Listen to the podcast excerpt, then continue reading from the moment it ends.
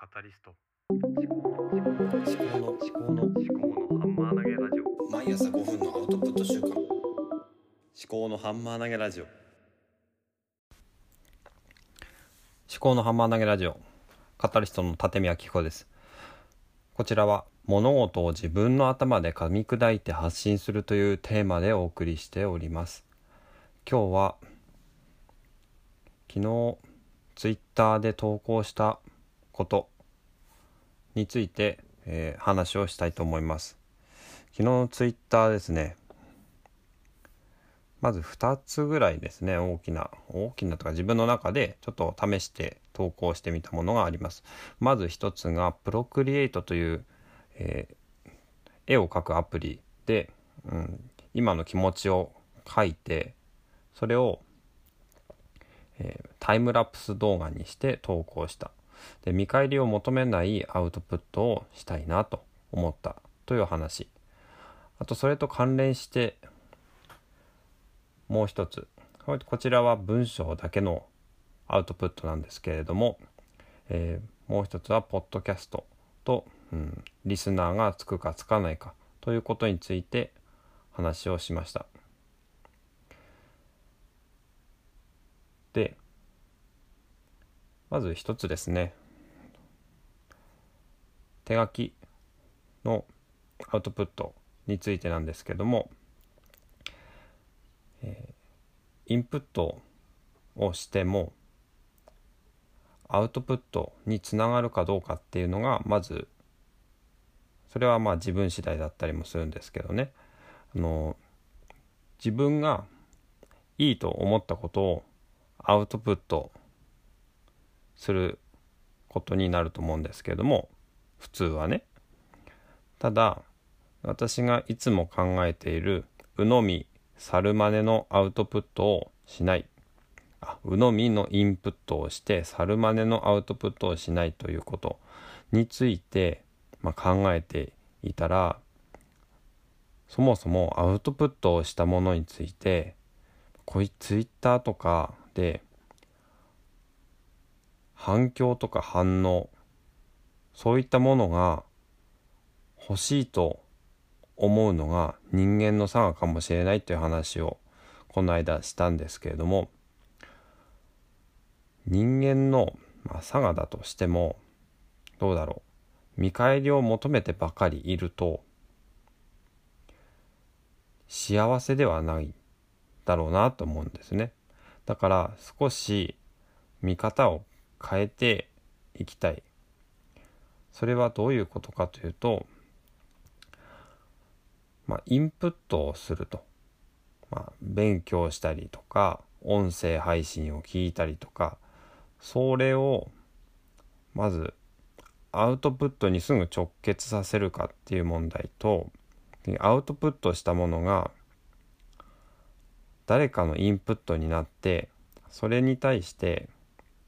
さらにフィードバックとかが来るっていうことは相当難しいというか確率が低い。私のように仕事ではなく趣味の範囲でこういったアウトプットをしているものからすればそういうことが起きるとそれはどちらかというと奇跡の部類だと思うんですよね。だから見返りを求めないで誰の反応そもそも誰にも見られない。そういうことが多いと思うんですね。だから見返りを求めていたらアウトプットが辛くなってしまう。そうならないようにするには反応があるということがもう奇跡。要するにありがたいこと。ほぼありえないこと。ありがたいことだと思うそういう心の心境になればもうちょっと気が楽になるしなんだろう四六時中反応がないかなって考え続けることもなくなると思うんですよね。それでもう一つのツイートをしたんですけれどもこちらはちょっと読み上げます。ポッドキャストでは一人でも自分以外のリスナーがついたら奇跡だと言っても過言ではないと私は思う。家族や友人でさえ音声配信をしていると言ってもあまり興味を示さない。だから一リスナーがいることには感謝の気持ちを忘れないでいたい。ツイッターもそう。1いいねが奇跡。こちらのツイートに対してまさに1いいねがつきました。つけてくださったのはキースさんですね。ありがとうございます。キースさんいつもあのいいねとかしてくコメントしてくださって大変ありがたいです。こんなことをねツイッターで試しにツイートをしてみたわけですね。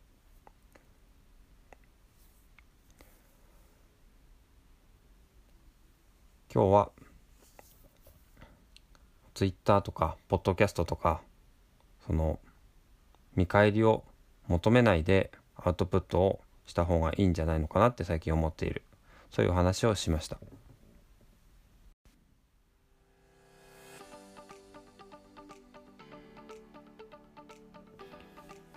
はい。お付き合いいただきましてありがとうございました。こちらの番組では私が常日頃なんとなく考えていること思っていることそういったものを未来の私未来の自分に向けてハンマー投げをしていく。そういう思いで